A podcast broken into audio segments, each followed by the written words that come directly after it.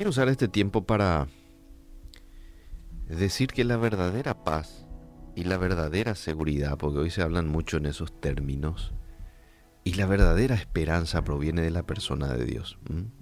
Si mi estabilidad dependiese de cosas externas, entonces tengo una estabilidad muy frágil, muy cambiante. Me gusta lo que decía el salmista en el Salmo 91. Diré yo a Jehová, esperanza mía y castillo mío. Mi Dios en quien confiaré.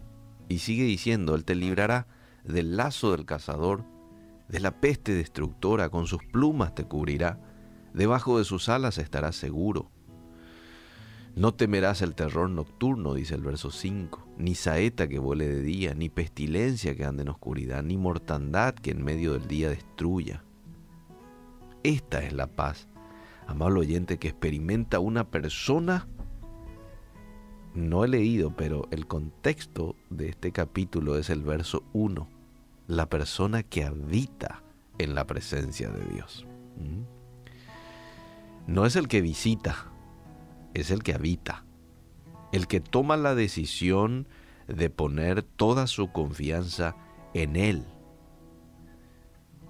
Aquí dice, diré yo a Jehová, esperanza mía y castillo mío, mi Dios en quien confiaré.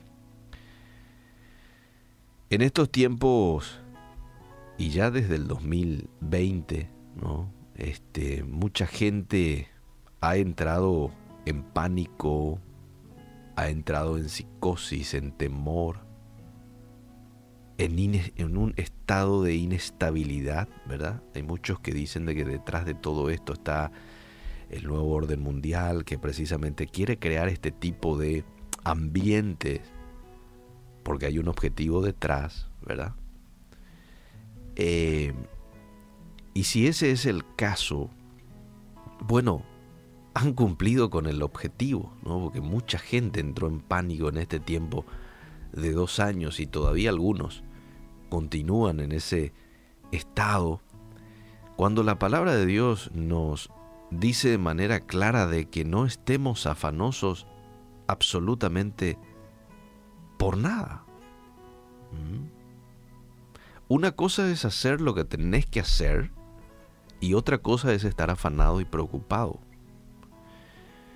Otra cosa muy distinta es hacer lo que tenés que hacer con un espíritu tranquilo y sosegado. ¿Mm? Pues yo hoy anoto en una agenda lo que tengo que hacer, hay varias cosas que tengo que hacer y lo voy a hacer con orden, con disciplina, pero con un espíritu tranquilo, sosegado, no ansioso, no inquieto. Porque la palabra de Dios es clara, pues. Por nada, por nada estéis afanosos. El afán es un estado de inquietud, es un estado de eh, lo contrario al sosiego, a la paz. Si no sean conocidas vuestras peticiones delante de Dios, en toda oración y ruego con acción de gracias. Y escucha el verso siguiente, y la paz de Dios, que sobrepasa todo entendimiento, guardará vuestros corazones y vuestros pensamientos en Cristo Jesús. La paz de Dios va a venir como resultado a que vos digas no al afán, sí al estar en oración en todo momento, presentándole mis pedidos que de pronto quieran inquietarme en el día y no olvidándome de las acciones de gracias. Y esto va a traer como resultado la paz que sobrepasa todo entendimiento. Hay un texto muy lindo que también se encuentra en el Salmo 55, 22 y dice, deja tus preocupaciones al Señor y Él te mantendrá firme. Nunca Interesante esta palabra que utiliza. Nunca dejará que caiga el hombre que lo obedece. Hoy quiero animarte con estas palabras. ¿eh? No vayas a caer en la desesperación en la cual mucha gente está. Para mucha gente, y creo que para nosotros los hijos de Dios también, en cierto sentido, está difícil.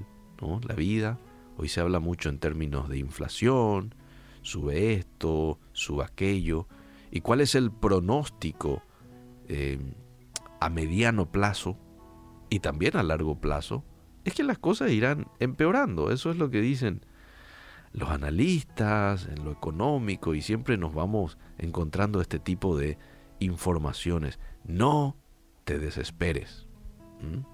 No te desesperes. Usa el recurso que tenés, que es la oración, la acción de gracias, el permanecer en la voluntad de Dios, obediencia, sabiendo de que Él no va a permitir que caiga ningún hombre, ninguna mujer que a Él lo obedece.